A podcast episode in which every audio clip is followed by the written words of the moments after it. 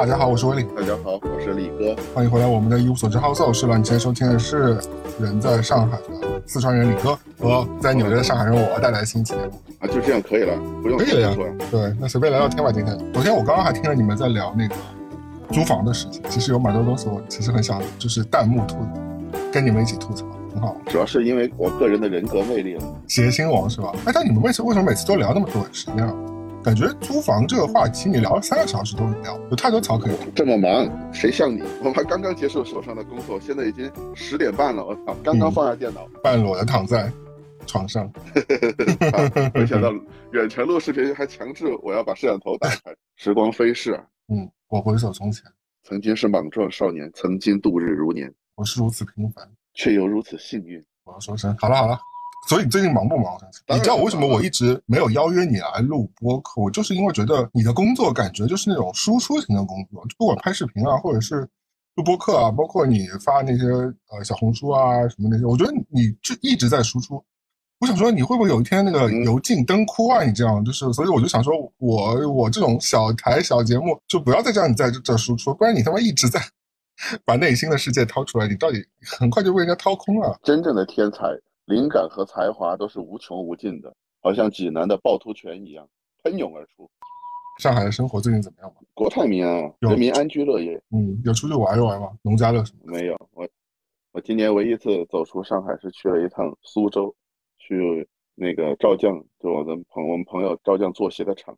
他嗯，所谓的苏州就是你的 GPS 说欢迎来到苏州，三分钟之后就到了，滴水湖就是离开宝山上面，就挨着上海的苏州交界处，但也嗯算苏州。这是好像这是两周之前是吧？我记得大闸蟹吃了没有？没有，还没到吧？我是，呃，九点出发，差不多十点多到的，十二点吃了个午饭就回来了。嗯，下午还有别的工作。那么匆忙，都市白领都是这样，终于从一个不坐班的得到了一个坐班的过程，也没有回来坐班，是还有别的活动哦，一些完美的聚会。走穴是吧？那活动上有没有见到你喜爱的明星啊？还是你现在已经成为了巨星？没有，每个人在生活中都是明星。话题转的多好，你看已经聊到明星了，你赶紧带入主题吧。是我硬转过来的，好吧？因为我们今天在好的，我们现在在聊主题的时候，两个人在那纠结。到后来我们想说，哎还是定一个主题吧，因为李哥觉得没有主题，他他不想赏赏脸来来聊天嘛。啊，好好好，那满足他的小小愿望。我今天就陪他聊一个，人生还是要有主题的，嗯，不能胡说八道，就得瞎聊，浪费听众的时间。为什么我的人生就是一辆一辆脱轨的列车你？反省吧。刚刚都已经 Q 到啊，那我们今天就聊聊追星的事情，是吧？对，你追过星吗？说是不是这个主题是让你聊聊如何那个追我的。呃，你要按现在那种就是打榜啊什么的那种，嗯然后给哥哥刷刷刷那些东西的，我肯定是没有追过，但是肯定你嗯从小到大都有喜欢的明星偶像嘛啊，不是疯狂追星，不是像杨丽娟那种追星，杨丽娟这个词，现在的听众还认识吗？还知道这个人认识百度一下，现在还有一点活跃呢，好像啊？真的啊，就是以前一个迷恋还有一些消息，迷恋德德华的一位一位女的粉丝，在大概十年前吧，对，甚至更久。我其实最早小时候有一个很小时候迷恋过的一个偶像，大概第一第一任偶像可能是郑智化老师吧，啊，你是喜欢那郑智化最近种？哎，你郑智化喜欢最近不是有小还是星星点灯？都是啊，他不是同一时期的吗？因为他他那时候这两首歌是刷榜的呀。生活在这种都市，怎么会喜欢这种励志的歌？呃，就讲到这个就就就就来故事了，就是其实小时候我也我也我们我们也不知道谁是谁的嘛，那就是因为我爸那时候他就开始买磁带嘛，那时候磁带都是都是合集，四大天王什么四大天后什么，就是那种盗版商做的那种磁哦，带。那你可能买的是盗版，对，你你盗版磁带。最早对吧？最早没办法，最早可能很多都是最早磁带也没有正版引进，没有九块八那种那一盘，然后我爸就买了两盘天王天后什么的。那天王里边除了我们熟知的四位天王之外，那它有个 bonus，就是会附送一些当红歌曲，那就附送了两首歌曲，两首呃来自郑智化老师当时最红《走街串巷》，大家都知道，就《星星点灯》和《水手》。嗯，那我唯独其实前面包括吻吻别什么，我都没觉得有什么触动我。那可能可能年少那种心绪，所以就会被那种少年魂点燃了，就是要家要那个惆怅所以所以就觉得水手这种歌曲励志。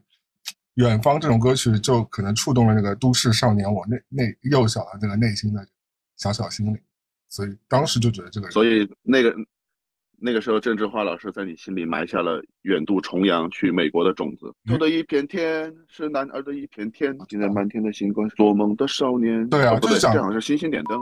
这两首歌其实意境差不多，感觉都是都是一个离家的什么去了大都市的少年，然后又没有闯出人头地闯荡啊，对对，可能小时候也会有这种心思吧。那当时就啊，而你现在也是这样，你现在出人头地了吗？嗯，哎呀，到了一定年纪之后，觉得不出人头地也也是可以的，与自己和解了。放弃了自己的人生。而且其实他当时那种塑造一种 vibe 吧，对吧？就是说你嗯，年少不得志，然后好像大家也都正常的，但是你青春期嘛，反正就是很小很小的时候，我大概就是小学、初中九十年的初嘛，这是郑智化就是九十年代初了。嗯，我有那么老是吧啊，差不多。差不多。那你最早那是个歌星吗？还是运动？我最早喜欢的运动的不聊，今天就聊这种歌星影星。嗯，我最早喜欢的是刘德华呀，就是华仔啊，也是用唱歌吸引你的。不是，是因为我从小对这些明星没有什么感觉，我也分不出来谁是谁，嗯然后就什么都看嘛。但是那个时候我老跟比我大的小孩玩，那个时候比如我是二三年级、三四年级，他们都是五六，然后或者上初中了。嗯然后他们每个人都有一个喜欢的香港明星，然后我就觉得，如果你没有一个偶像的话，感觉很逊。就别人都有一个偶像，在那聊明星、买杂志什么的，你就插不上话。而且在那个同学留言簿上，你也没办法写自己偶像是谁，那个可能会控制。对，后后来差不多到了九六年吧，什么时候？应该是那个时候，我就想，我靠，那个时候九六年我也四年级了，好像，我就想不行，我也得有一个偶像，好跟人说。嗯后来我就想，我崇拜谁？然后那个时候我邻居崇拜刘德华，那说那我说我也崇拜刘德华的，我就去买刘德华的磁带还是 CD 啊，反正第一盘磁带我还啊磁磁带磁带我还记得，嗯第一盘磁带是华仔的《记不住你的容颜》，然后我记得封面是他呃里边有谢谢你的爱，是拖着腮，然后一个侧面的对那张，专辑。后来华仔又陆续发行了《中国人》什么的，我就觉得华仔还是挺帅的，又酷，唱的歌又正能量。那个时候我就定华仔为我的偶像。后来身边喜欢刘德华的越来越多了，我就觉得喜欢刘德华不酷，我说我得重重新有一个偶像，我就去看还有谁。然后四大天王，那个时候内地我觉得黎明的粉丝最少，感嗯觉。嗯后来我就决定我要喜欢黎明，我就开始嗯。去听黎明的歌。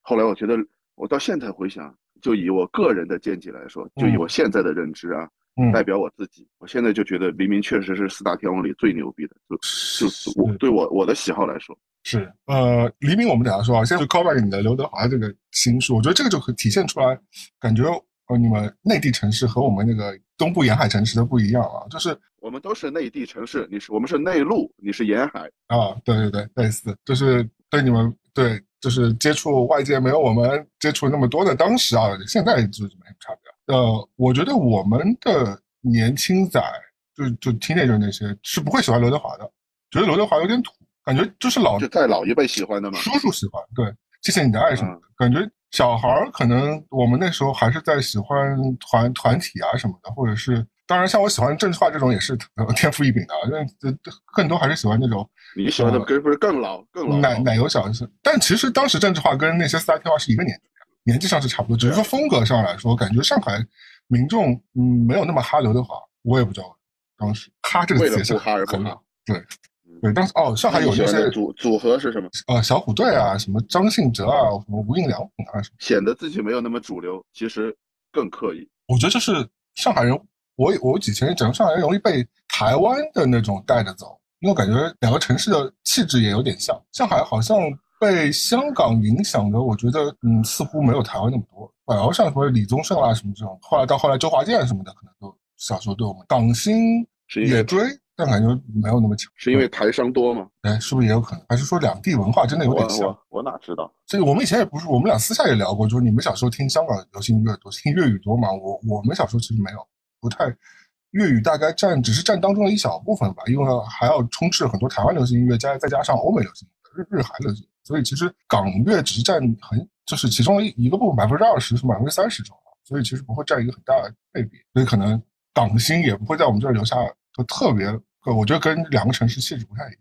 你刚刚讲黎明啊，因为前两天我跟你的好友、你的好邻居飞哥老师两个人暗通取款在那个小红书上，然后飞哥就私信发给我很多黎明的，最近不是有混剪黎明以前的那些，就是演唱会或者 MV 的那些东西嘛，造型就的确很帅，而且飞哥就在跟我安利说，黎明老师是最早把克罗心穿出来的港星之一嘛，挺帅的那时候。就是他又发了一些黎明当时的造型啊，包括我我又重新去看了一下飞飞哥老师发给我的那些，就当时那些混剪，就的确是帅。我以前没觉得黎明是，就觉得他是个普通的年轻人，平平无奇长相。但是就像你刚刚说的，就是是是现在这种明星起不出来的。我来给你总结一下，嗯，就是其他三个我觉得还是商业明星，不是黎明也是商业明星，但是其实黎明在一直往老板的方向发展。他是其实自己做好的东西，只比如他的 MV 好多是自己导演的，只是他留的是 LL，就那个时候没有人知道，他也不说那是自己导演的啊。就其实好多那种。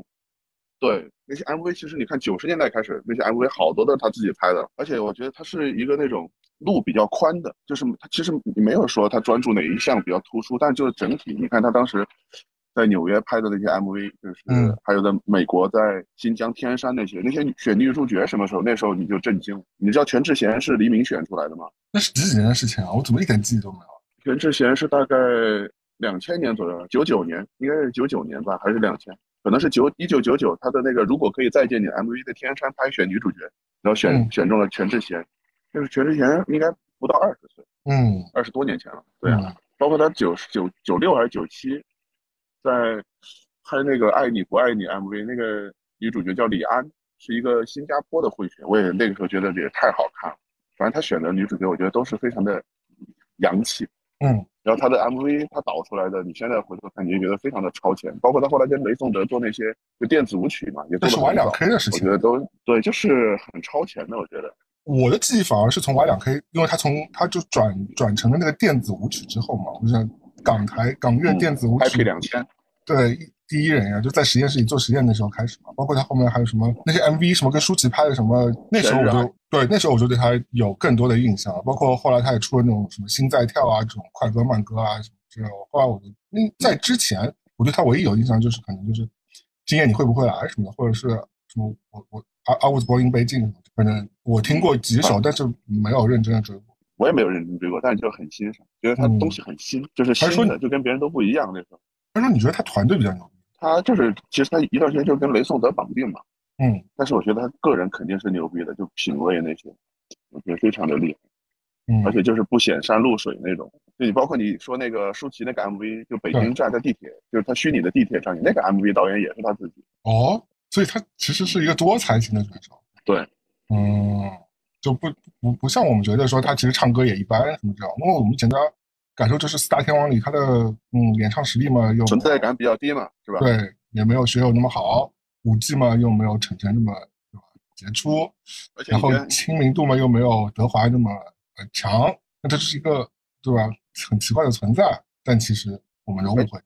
而且你觉得他没有性格，他没有一个明显的标签，你要花旦就是那种，啊，就是那种什么优质偶像嘛，那个是有点，啊，学友就是歌歌神，郭富城就是跳舞。嗯，然后明明没有一个出，就是帅，没有一个特别的标准，就是这个帅。但其实他什么都玩。嗯，那不是你主要是我觉得他没有把，我觉得他主要是没有把自己定型，就是他一直在做新的。就你觉得这个时候，哎，我喜欢里面，突然他又变成另外一个了。我觉得这点是很牛逼的，一直在做新的东西。嗯，所以他其实真的是你属于你小时候有认真呃仰慕过的一个港星，也没有认真仰慕，是到后来我就这么多年还是会关注一些，然后又读到一些当年的，就比如人。发那种新闻什么的，就讲他的那些，你越看越觉得这个人很厉害。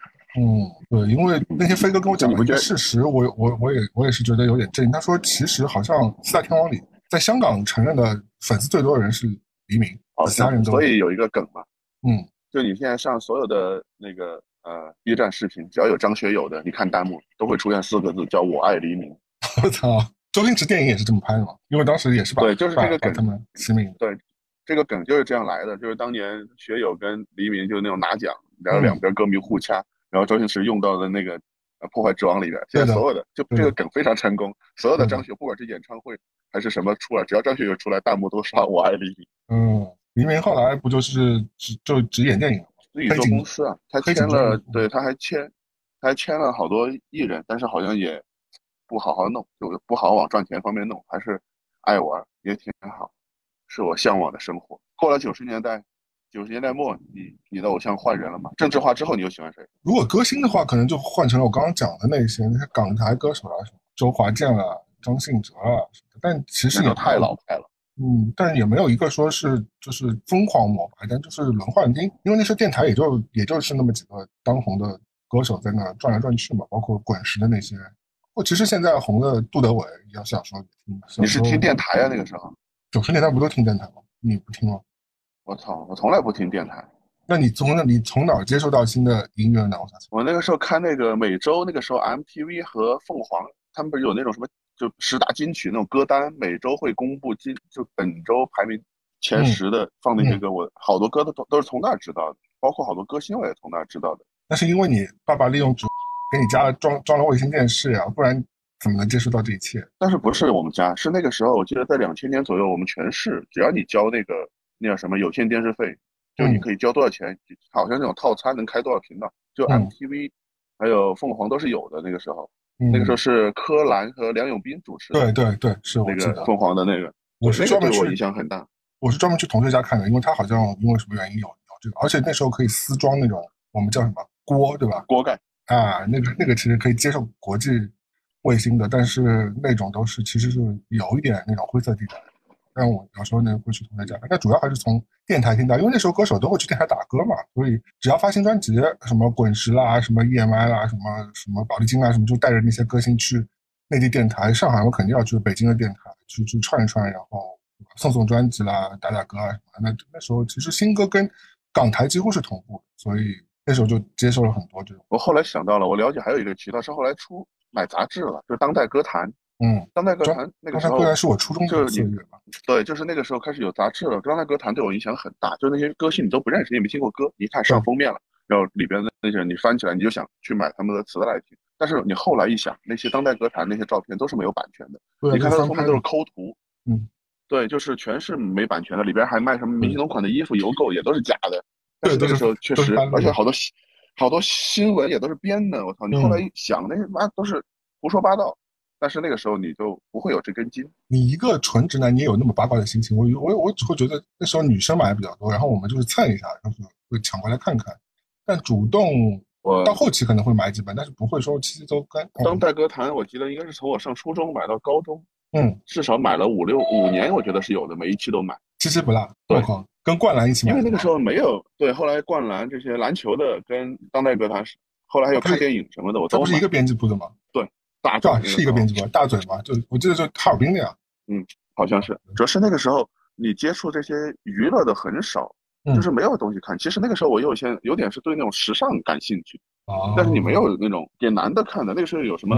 呃，瑞丽、新威是有，但是都是不是有了？那个时候可爱先锋什么都有了。嗯，但是我说我说没有给男生看，不是给男，不是给对，有啊，没有给。我以前供职的杂志啊，那个多少都是大学之后的事情了。但是那个那本那本的确是最早的，对吧？那那本感觉跟其他几几刊比起来，好像是相对来说比较早进内地的一本港刊了。而且那个本它上海的二本比较早。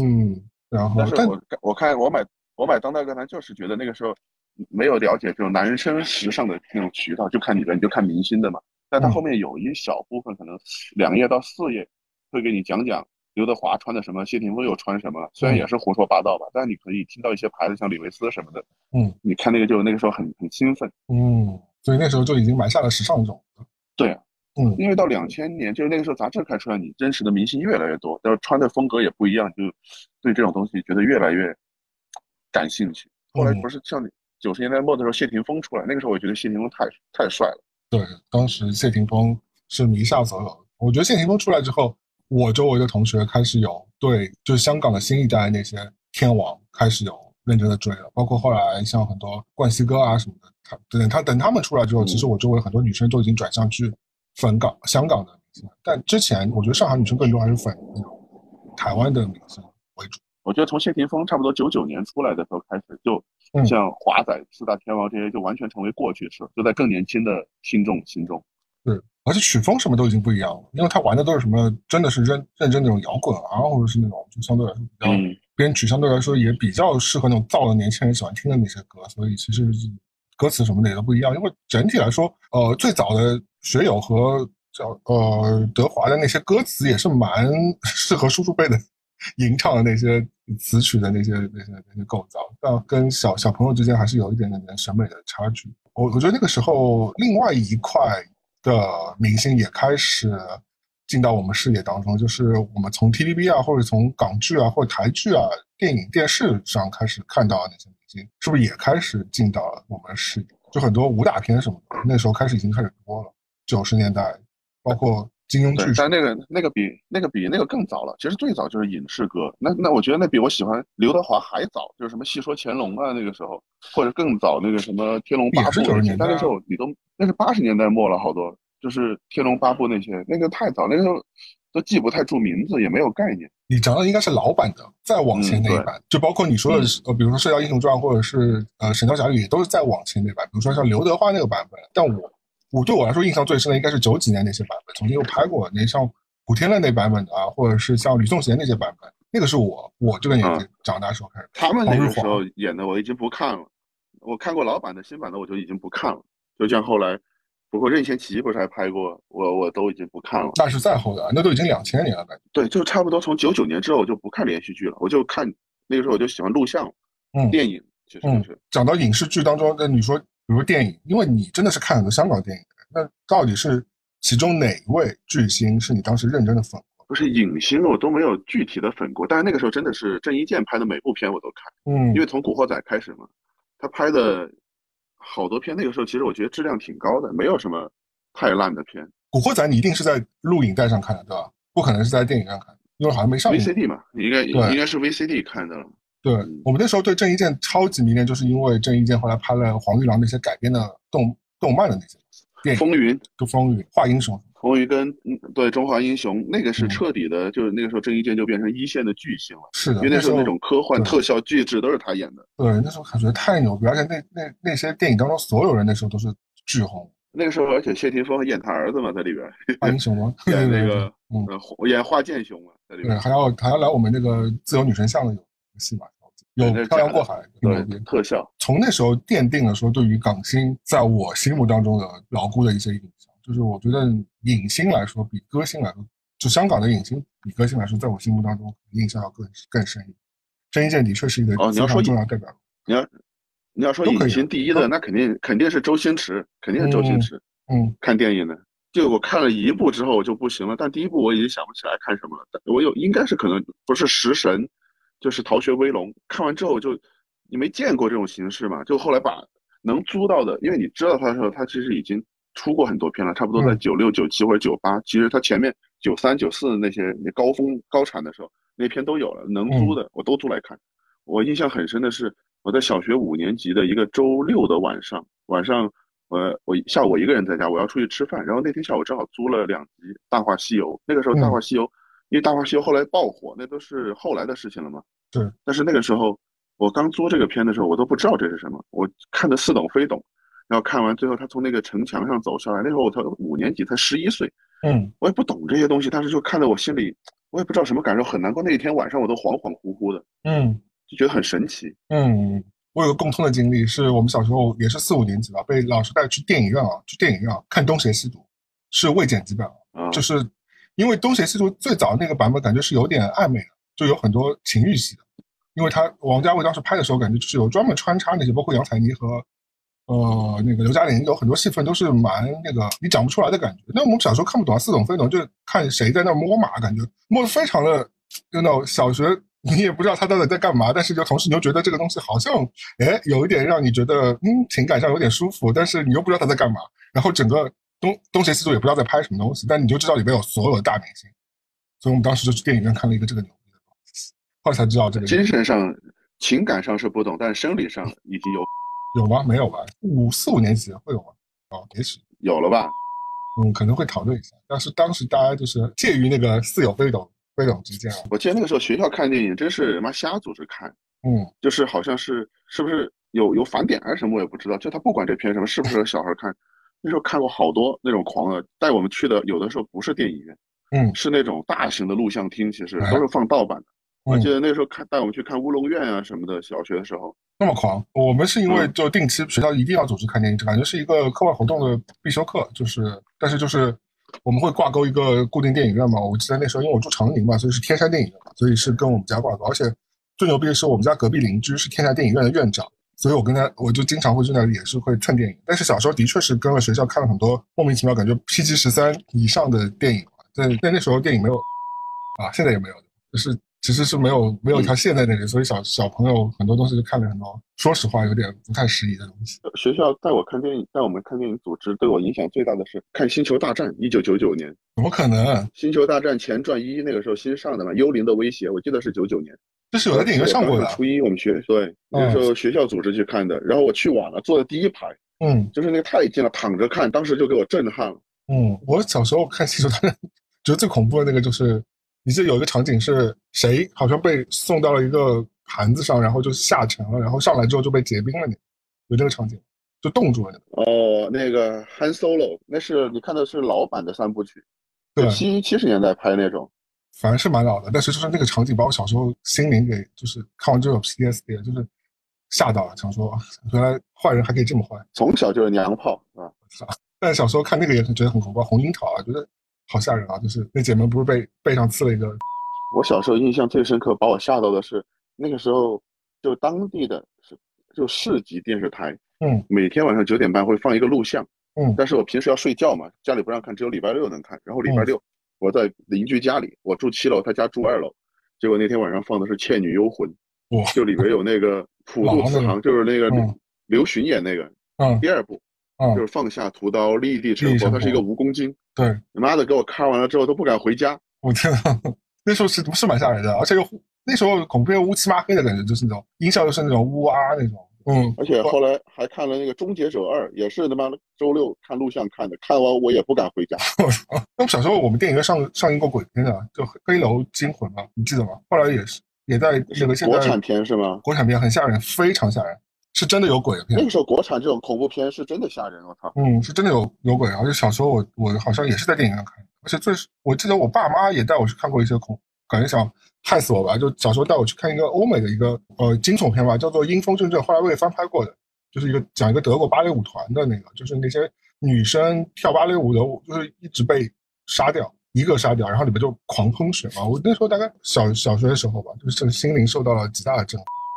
十一点了，你不是该抢 Supreme 了吗？你抢我又不买，我不购物了。啊，好的，我顺便看一眼。后来想起那个，我还有一个影响我的渠道，就是那个时候我开始爱去新华书店了。嗯新华书店那个时候有音像，就是音像制品区嘛。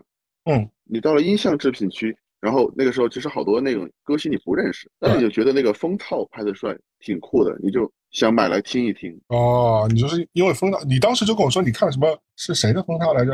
杨千哦，容祖啊，容祖啊，什么 Twins 什么的。对对对，你你都是通过容祖儿的第一张专辑，那个时候我就喜欢，没见过这种短发女生，然后又是一个那种大半身的还是什么那种照片，嗯我就觉得好可爱哦，我买来听一听。嗯，那你这种爱都是感觉就是那种肤浅的啊，我就听到现在，感觉你可能只有对周星驰或者是郑伊健有一点深刻的爱之外，你就没有那种 deep 一点的追星的这种情形，就把他真的当当成一个偶像来追。你这种刚买不会啊三那种，就是非常无所谓的，因为我是那个智者呀，看透了这一切是吧？对呀，我觉得没有那种就歌不好听就不好听，我也不会买了。就跟嗯周杰伦后来我觉得有些歌不好听，我也不会听了嘛。周杰伦我有迷恋过的，小时候。但是我喜欢，我会买，我就是觉得他那种歌好听或者酷啊什么的。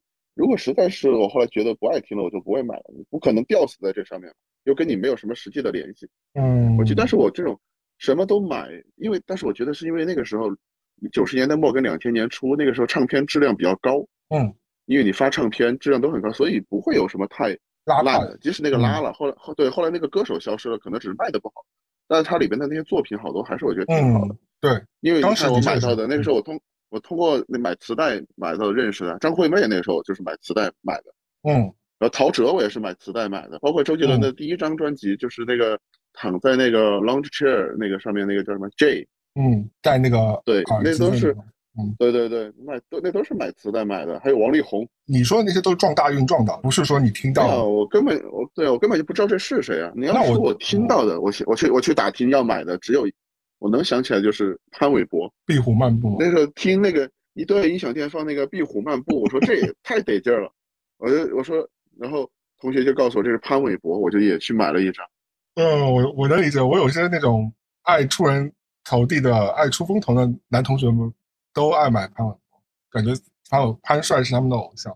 那种吊儿郎当，喜欢那种在篮球场上要穿那个 AJ，然后玩那种那些那些男生都都是 Daft Punk。而且他那个时候戴两个那种，还有一个那种钻石耳钉，而且有那种 A B C 口音，你觉得我靠，好时尚哦。对对对，他走 A B C 路线，他那时候还是蛮洋范儿的，而且他那时候还是 D J，还是 V J 什么的，主持节目的，对不对？他有一档节目的，在 M T V 我记得。我们那时候听音乐真的全部都是电台推荐，就是或者是到后来电视台也会有一些音乐节目，比如说上海电视台就会有一个叫做什么乐乐音乐乐园啊，包括。还有什么开始有卫星电视了，所以那些卫星台也会给你推荐。到到再后来就康熙来了，开始在上面，你看综艺就会。那你在你在那上面认识好多人是吧？嗯，对啊，因为那时候康熙慢慢开始有嘛，也开始有 BT 啊，有电驴啊，也可以下载那些东西。因为最早也都没有在线看的那种渠道，你就是出一集你得下一集。啊，但是我后来还有一个我觉得很有意思的现象，就是到了高中的时候，嗯，你会回过头去看以前那些，因为我觉得以前你买这些明星或者。听哪些明星的歌，你都是跟着那个市场的营销在走的。就这新出一张专辑，或者电视台在推哪个，其实好多，包括好多，比如是大陆的，你天天就觉得我操，那是父母亲的图，我不听。嗯，或者是以前老的那些，像在早罗大佑、Beyond 那些，可能那个时候好多人就觉得啊，我不想听，因为不是它不好听，而是因为它代表了那种老派。对，反而我觉得到了高中之后，我就开始去翻那些以前的，包括港台的也有，大陆的也有。那种老的歌曲，像八十年代、九十年代那些，我就发现好多，我觉得还真厉害。你是说那个张咪啦、陈方圆啊？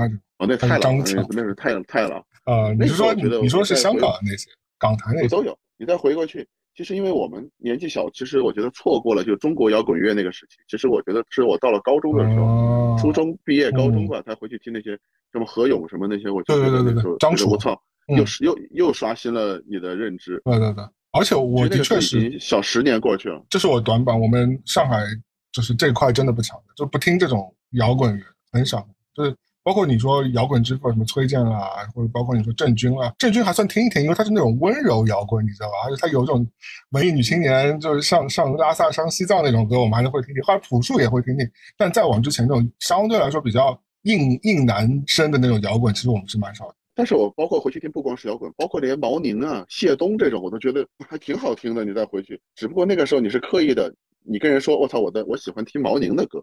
谢东，我操，你就觉得谢东就是笑脸呀，唱的像现在的你，他他也他也只有这首歌。这是后来失足过的那位大哥，后来现在好像也在对对对对短视频。毛宁后来有一阵子很红，是因为毛宁当时签了索尼唱片，所以在在大陆的营销等于把第一个大陆的吧。对他把他当大陆的张信哲在推嘛，还有当时还有什么哦满江是不是？满文军，满文军还有满江、金海心什么这种，黄格选、高林生。那你喜欢高晓松吗？他当时其实就是一个词曲作者了，就是你不会对他有崇拜的意向。你要崇拜也是崇拜老狼啊。小时候你怎么会？你可能你怎么可能想说我想成为高高晓松？我想成为老狼嘛？没有说你。没有说你要成为谁，就是这欣赏。没有偶像有一部分你自己投射嘛？你小时候可能，比如说，你会幻想说，有一天是不是你也可以可以像他一样潇洒，或者是倜傥之类的？你可能，我觉得小小的自己肯定会有一点这种投射在上面。你没有吗？你不想有一天成为潘玮柏吗？那不会，我。嗯，不想，我只是欣赏音乐。我不是我听的时候我就知道，我不想成为他，我不想成为谢东。我操！就但是在歌，我说的那些帅的帅的，你不要只是就是相对来说这个呃呃呃什么唱功派的，我们说那些偶像派，你小时候肯定是有这方面的想象，对吧？那太早了，那都是小学跟刚上初中的时候你听到这种偶像。到后来我觉得这种偶像，你也是因为他的作品牛逼，你不会因为他长得帅啊跳舞得劲儿你就喜欢他。我觉得上了高中之后其实就不会了。嗯，不会。我觉得后来就是完全不是因为外表了，是因为人格魅力了。嗯，那你说一个你当当时人格魅力真的吸引你的？但是都是一阵一阵的，就这这我特别喜欢这个。上我听一个，像我高中时候听谁？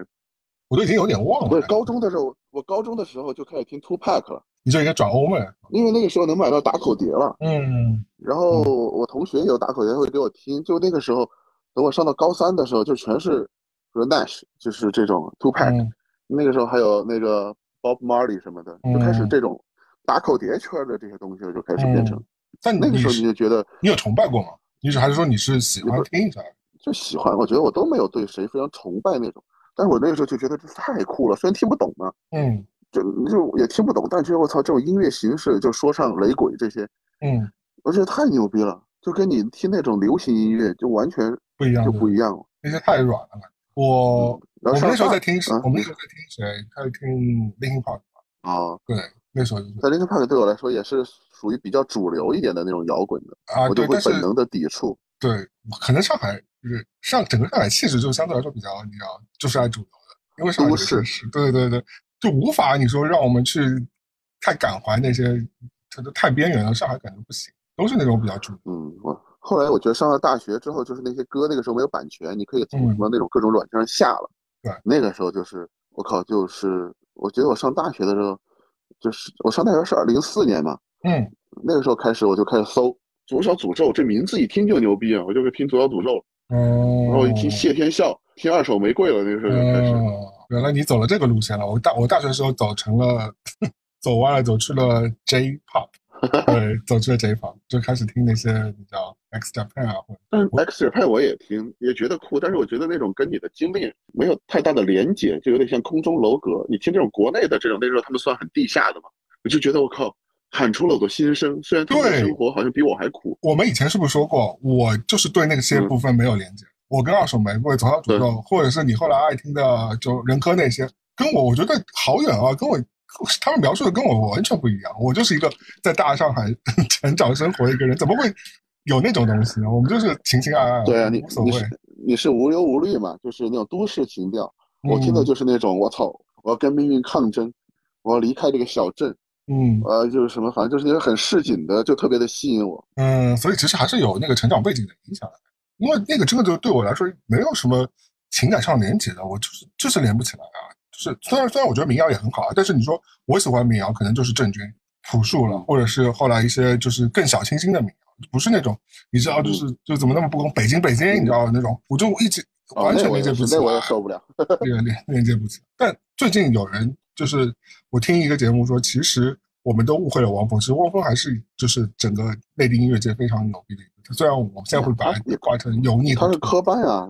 对，我觉得音乐啊，对我现在来说，我理解就是你听这个歌，嗯、不是说它技术上有多好，嗯或者他就是那个他表达出来的那个境界有多高啊，或者他的唱功有多厉害，我觉得完全就是那种，你像左小诅咒也没有唱功，嗯，然后不是他的，然后五条人这种也没有唱功，我觉得是你这个奖会被合的东西抽吗？会被他们粉丝抽？不会他们现在粉丝都蛮不会他们的啊粉丝一定也觉得他们没有唱功，就他们的唱功，就是因为我觉得对对于他们的作品来说，就唱这个东西不重要，嗯，他的词和他的那个表达，表表演的形式，嗯。对，和他那种音乐的形式可能不是复杂，但是已经完全能够就是一个整体表达出来一种东西。嗯，这个东西其实就你们哪有什么说，哎，这个摇滚歌手唱功很好，你听就感觉缺缺的，没有这回事。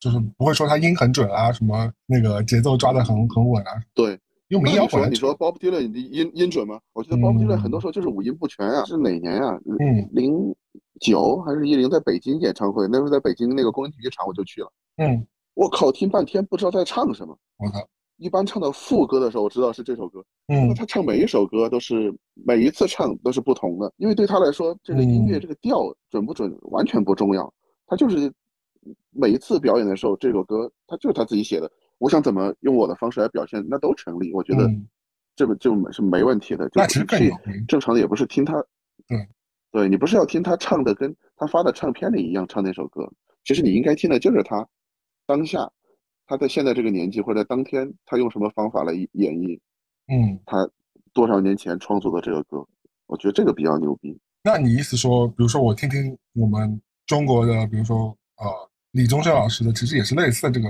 路线的，就是你不是也不是听他音准，也不是听他音色，你其实也是感受他这个创作力和他整个带给你这个 vibe 是什么什么样子。对，我觉得这个歌就是因为我觉得就是怎么说，有一个艺术鉴赏水平不是那么高的人的一个评价总结嗯就是，啊，唱唱的真高，弹的真快，嗯画的真像，嗯是吧？就嗯就是以这个来评判，但这个我觉得是比较可以说是比较初级的。嗯我觉得就像音乐、电影这种东西，它带给你的那种感受其实是没法量化的，你没有办法用一个标准去要求它。就像你看，像蔡明亮什么的拍电影，其实嗯好多时候你觉得看不懂，嗯，但你看不懂吧，看完之后你又觉得似懂非懂，你就觉得很牛逼，对但。是就是牛逼，就李安老师说的那个话，对，就是一个对，就是一个整体的感受。我觉得包括音乐，我觉得好好多也是这样。就像你其实以前早期听外文歌，或者就像你现在听非嗯英文的吧，就那种别的语种的歌，好多你也听不懂，嗯但你就能感受到，我靠，这个音乐很牛逼，嗯甚至是像后来好多那种他没有歌词了，他就是弹奏或者就是像那种做的也不叫实验音乐吧，反正就类似的，就纯音乐类型的，你也能觉得牛逼。嗯，对，就是一个很综合的。因为我最近听蛮多古典音乐的嘛，因为我不是在最近在学钢琴。但你你要讲到这个，你要讲到没有歌词，那以前那些其实都是没有歌词。但其实你是从那种嗯大调小调，你其实就就能，他因为创作的时候就是传达给你说，我这首歌的歌是开心的，还是这首旋律是悲伤的，还是怎么样？它其实就是有个情绪会传达给你。那这个就要你自己去感受的，这个不是说对，我觉得音乐最牛逼的地方就在于，可能你不懂乐理，嗯。但是音乐就是一种直接就通过你的耳朵进到你的脑脑子里，嗯。就你听多了之后，或者说有的人天生就能很牛逼的，或者说那种做这个音乐的人很牛逼，就像那种做古典的，他真的是让你听到之后能产生共鸣。你是一个没上过音乐课、乐理都不懂，可能连简谱都不认识的，嗯。五也五音不全的，但你也能感受到这个音乐。你不能说听懂这个音乐吧，但是你能嗯。感受那种情绪。对，这个就是超越，就是可能跟你读过多少书、有多少阅历，有的那种，就那种也没我觉得关系。普世性的那种那种名作啊，就能感觉就能达到这种。那你说现在现在网络传播那些歌曲，不也是可以达到一些民众的心理，一些就是你对啊知道，但就是但我觉得我那种东西我也不反对啊，我也唱啊，就是嗯就你有不同的诉求嘛，那种音乐就是简简单单让你听到开心，朗朗上口。嗯，嗯，大家跳跳广场舞，我觉得挺好的呀，让大家开开心心的。是是是，你也非要觉得那个。俗，对啊，但但这个世界上不光是你有像呃你们这种有追求的嘛，你也要允许更多的人就是听听音乐，就是有节奏摇摆一下，嗯享人家对音乐的诉求享受一下就是这样，那也挺好的呀一。无所知好色就。最近几年，你觉得可以放到这个位置的有没有这样？你成熟了，你你那个已经对历经世事之后，你觉得有没有一个那么样位置的人可以让你你反正你说这我真的非常喜非常喜欢什么的那种嗯，像像刚子我知道坂本龙一嘛，对不对？是不是？哦，他那他我永远的刚神。对，但是我觉得我一直啊，我在回想，我从小到大就是比较看作品不看人的，嗯，就是我不在乎，我不会在乎，比如这个电影是谁演的，或者这个歌是谁唱的。嗯甚至这个歌唱这个人不知道，我也会去查。后来嗯发现他可能只有这首代表作，但我也觉得也都无所谓。你要说真的人，我持续喜欢的，其实我从一四年，嗯我偶尔偶然听到五条人那个时候，我就嗯觉得我靠，这真牛逼。虽然我也听不懂，他那时候海海海风话有的也听不懂。后来我嗯去网上搜歌词在唱什么，然后一直到你看从一四年，他们是哪年上的月下呀？二二零年，呃，对，二两年前，二零二零年上的月嗯下，对，反而这之后我就因为在那之前，我一九年的时候还去看过他们的现场，那个时候嗯在在上海，对，那时候正好我在上海出差，那时候就是让五条人在上海有一个那个现场，在那个万代南梦宫是吧？嗯对，离我现在住的地方很近。我去了之后，他们现场表演，因为那个时候他们完全没出名嘛，嗯然后现场可能我觉得三百人差不多了，嗯然后也不叫完全没出名吧，就在小圈子里有一些名气然后他们那个时候，对他们一边喝开一瓶威士忌，一边喝一边唱。嗯，就是也没有，我觉得他们，因为他们长期那种一起演，也都不用排练，就想到下首歌唱什么就直接开始。那时候我觉得嗯氛围非常好。但是到了就是月下之后，不是因为他们作品不好了，而且我是觉得，而且我也不是那种心理，觉得比如我喜欢的音乐人或者乐队主流了，嗯我不喜欢了，而是我觉得他们的生活状态跟我喜欢说的那个状态不一样，嗯，可能是更好了。但是嗯我自己个人比较喜欢当时他们那种比较很小灼灼的众的状态，因为比较朴素的对，因为对，因为他们演出什么话都敢说，包括他们嗯那些歌，那个时候什么都敢唱。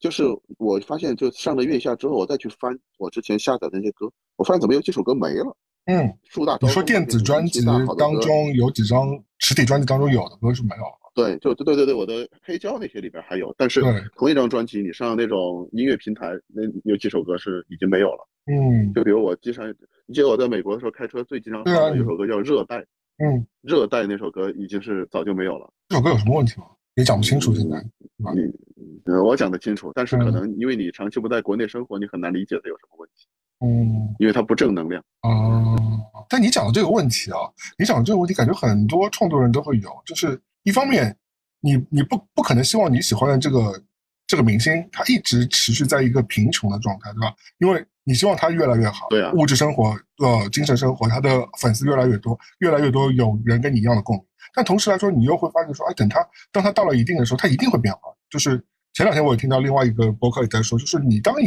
一个明星从一个默默无闻的新人歌手到一个巨星有千万人喜欢的时候，他的心境一定是不一样。你以前是没有人喜欢，你谈恋爱什么都不顺，那你写的歌是那种调调，就他们就讲他们讲的就是杰伦嘛，就是因为杰伦刚出道的时候，他写写出很多那种就是小男生情绪的那种那种失恋的歌曲，现在写不出来了嘛，现在写的都是那个宋唐的歌曲嘛，就是就是因为你心境不一样，我觉得或者挺正常。或者那个时候他写他的家庭不好什么的，现在感觉很幸福嘛，对这很正常的。对你也不希望人家一辈子一直在很愤怒是吧？对，但同时也蛮蛮矛盾，就是说你其实你就获得不了你当时喜欢他时候的那种那种共鸣和感动感。其实你当时喜欢的反而是那种比较那是，原生态的东西。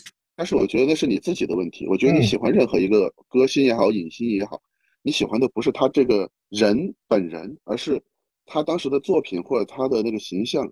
你看到他，听到他，跟你产生一种连结，对，然后那个关系就是中间那个关系是你喜欢的。嗯一旦你觉得他，我靠，他有钱了，我靠，他怎么啊不不愤怒了？他怎么啊不不骂人了？你就不喜欢，那不是他的问题，但是也不是你的问题，而是你们之间那种关系变了。对对对，肯定是这样。那我想问啊，就就最初你对五条人的这个连接是是哪条线牵着的？你觉得我觉得就是市井，他们唱的很多市井，就比如他们唱什么卖打口碟，然后被城管赶啊，啊、就很有画面感什。么对对对，就很市井。这是我真的我觉得我以前在生活中能见到的，就是街边的一个那种人。包括你看这几年出来的好多那种乐队，都是我不能说是昙花一现吧，就是他们的作品可能一出来我觉得很牛逼，我就去嗯看、去查，然后可能很快他后面你就发现他不出作品了，或者嗯就是这个人就消失了。嗯或者在平台被下架了，因为原因很多嘛。我想这几年出来的，包括我操，这个名字我还是不要提了，因为有的嗯已经完全被封了什么的。对，对我觉得也可能也不是因为他的作品有什么问题，甚至那些作品可能是好多年前出的，那这嗯两年才被下了，可能就是因为他那种东西不符合现在当下这个时代吧。哎，我有个问题想问你啊，你有没有一些以前觉得还不错的乐队歌手或者是明星什么？你现在反过来去看，你以前喜欢他们的时候，你觉得其实那些作品都是在无病呻吟？你有没有？因为你你长大了，你发展了，你会觉得说啊，你小时候喜欢的人挺幼稚。你有没有这种？好多都是啊，但是我觉得我不会用现在的我来批判当年的，因为我觉得大家做那个作品或者都是有局限性的嘛。嗯你不可能说，呃，现在是两千零二年了，是吧？你怎么唱那种歌那么土，还得什么写信给人？但那个歌可能是九十年代写的呀，对，人家就是要写信啊，你不能脱离当年那个时代，用现在的时代的标准去评判当年的东西。我觉得那是你找茬，感觉。嗯而且尤其是我觉得那个歌，你现在觉得虽然好多歌，我现在也从我的那个 音乐软件里给它删了，因为我觉得就是无病呻吟，甚至有点土。嗯，但是他在那个时候，他真的是打动了我的。对所以我不能去否定他那个歌是土是不行了，而是因为可能现在的我跟当年的我我自己不一样了。嗯，是的，是的，我也是这样觉得。因为我觉得小时候，比如说我，我就就就举个例子，我其实我小时候是蛮喜欢张信哲像这种这种类型的歌手的，因为我们上上海人嘛，就是上海男的都是 pussy。好，因为就是 我们小时候喜欢听那种歌，然后对，但是你后来长大听起来，就说这个歌里面到底有什么？就无非就是我爱你，你不爱我，爱他爱他，就就你绕绕来绕去就绕了一堆，完了之后你就是每天揪着心口疼，也也没什么好疼。现在长大之后觉得失恋就失恋呗，就有什么好疼的，就也就那么回事儿吧。就是就小时候他会把那个描述，就或者是那那种你会觉得就是我天呐，天塌下来了，然后完了之后他就是有这种心绪在这。但长大之后你就觉得那个真真的会对我现在我来说就觉得有点无病呻吟。我也顶多是旋律因为你长大了嘛嗯，是的，大家嗯其实就是因为你长你长大了，对嗯。但是你要这样想，呃，你长大了，但是现在在现在当下今天这个时候，一定有跟你当年一样年纪的十七八岁的年轻人，嗯因为今天呃喜欢的什么女女孩儿什么的跟别人说了几句话，一晚上闷闷不乐。对，就是每个时代都有需要这种歌的年轻人，我觉得对你走出去了，但是那种有经典的歌曲，它是还是会有新一代的人可能在听了有共鸣的。嗯我最近还有，我跟你说，我最近在以前我不是那么理解啊，我偶尔也会唱，也会听，嗯但是我当成那种消遣听的。但是现在我有点理解的是，我觉得伍佰，我现在是越听，嗯我觉得他我觉得是一个很深刻的。我觉得他那时候蛮厉害的觉得土土的是吧？是是是是，对。我小时候真觉得他就是个土味情歌大师啊、就小时候觉得伍佰跟陈两个人是不能比拟的。呃，那个陈老师可以提吗？就是、呃对，就是就伍伍佰老师跟唱《风筝》的那位老师是就是对吧？是不能比拟的，因为那位感觉一直是那种写词又佳，然后又是有那个文艺气息的伍佰。那小时候觉得就是一个那个浪人弹唱那种感觉，就是那个搓搓，你给他五百块钱，就在给你吃夜宵时候给你唱两首这种口水歌这种人。但我最近真的回去听伍佰头两张专辑，我觉得他整个意境真的很好。你要这样想，那个时候不是因为他土，而是因为你不懂。对，你想，你现在咱们都三十好大几了的年纪了，奔四的年纪了，你再回去听，那是他二十出头时候写的歌，你就觉得我操，太牛逼了。他二十多岁的时候就比你现在更豁达，把好多事情看得更开。嗯，就他到了二十几岁，到了已经到了你现在还没到的境界了，只是那个时候你不懂。就包括我们去年我跟飞哥我们去唱 KTV 老唱刀郎的，那个时候大家都是插他，觉得刀郎太土。现在你在听他好多歌，其实就是因为那个时候你没有阅历，我觉得你好多你对那种生活的，比如他唱的那些，因为你不懂，所以你就你听不不知道他在唱什么，你就觉得土。嗯当你懂了之后，你发现那些土的东西其实就是生活里真实的东西，可能就是那样。嗯，就比如冲动的惩罚，对对，我就觉得我操，这太缺了。嗯但是确实嗯是有对是有这种亲身经历的，只不过可能你没经历过，或者你没到那个年纪，对，可能有一天你会觉得你现在讲的不是什么跟你说一说，什么什么天天地之间什么是有这种歌词啊，然后就是说这意思就是说他出轨了，完了之后那他对象就感觉就是离他而去，是这个意思吗？他就去道歉了，对吧？对冲动的冲动的惩罚嘛。对，好像就有这样的意境。我不是说他这个歌好啊，而是觉嗯得我到了现在这年纪，能理解他唱的是什么东西了。哦我觉得我和听众都已经联想到你已经冲动惩罚过了，感觉就是你本人，你本人发生了这样的事情，给人跪跪跪人面前，然后完了之后得求人原谅着。成年成年男子喝完酒都会有多多少少有这种经历。但但说实话，我我们讲到伍佰，或者我们讲到刀郎，他其实都是被大众接受，哪怕我们当时我们不愿意承认，但当时其实他们已经都是大红了，特红，所以其实人家红是有道理的，不是说那个莫名其妙红，对吧？对，因为我觉得有时候我们特别容易，因为我觉得我跟你都属于那种从小可能对呃音乐呀、对这种有一点点追求的。我不想随大流，我要主动选择一些、我穿什么衣服，我看什么电影，我听什么歌，反而容易对这种大众的抵触。然后，而且有时候有，比如特别激进的，反而比如我是听摇滚的，我是去音乐节的，我看那那种晚会歌手，我就觉得太缺了。嗯，但是可能那个时候，我觉得有点那种过于偏激了。我觉得莫名的优越像感这种东西，它就没必要它就是给不同的人听的嘛，就是那种嗯大众的。嗯，怎么说？以前周周恩来总理说的什么“人民群众喜闻乐见”，你不喜欢，你算你算老几是吧？对对对对，我现在也在，我最近也在反反思我自己，就是我自己业务上，包括看到很多，我不知道你有没有这种感觉，因为你业务上你你主要还是做潮流呃文化这一块的嘛，对吧？你有时候看到有些牌子，我们一直觉得挺缺的，但大众非常喜欢的，那你现在也会不会重新反省一下，是不是我们自己在这个事情上是建立在一个所谓自己所谓审美优越感这件事情上？但说实话，你这个优越优越感又是个屁。其实 市场决定了说哪些东西好与不好。包括我，我做我觉得做艺术，有时候也是会有这种迷思，就觉得哎，大众好像很喜欢这个公仔，很喜欢这些这个艺术家，就是一直在捧他或怎么着。但我自己就是又觉得他品味没那么好，那到底是我的问题呢，还是大众的问题呢，还是谁的问题？我有时候也是会有这种迷思的。我觉得这个是你的身份的问题。我觉得，因为咱们都不是同一种身份嘛。就比如我又做衣服，也做这种相关的媒体的东西，但是我同时又是一个买家。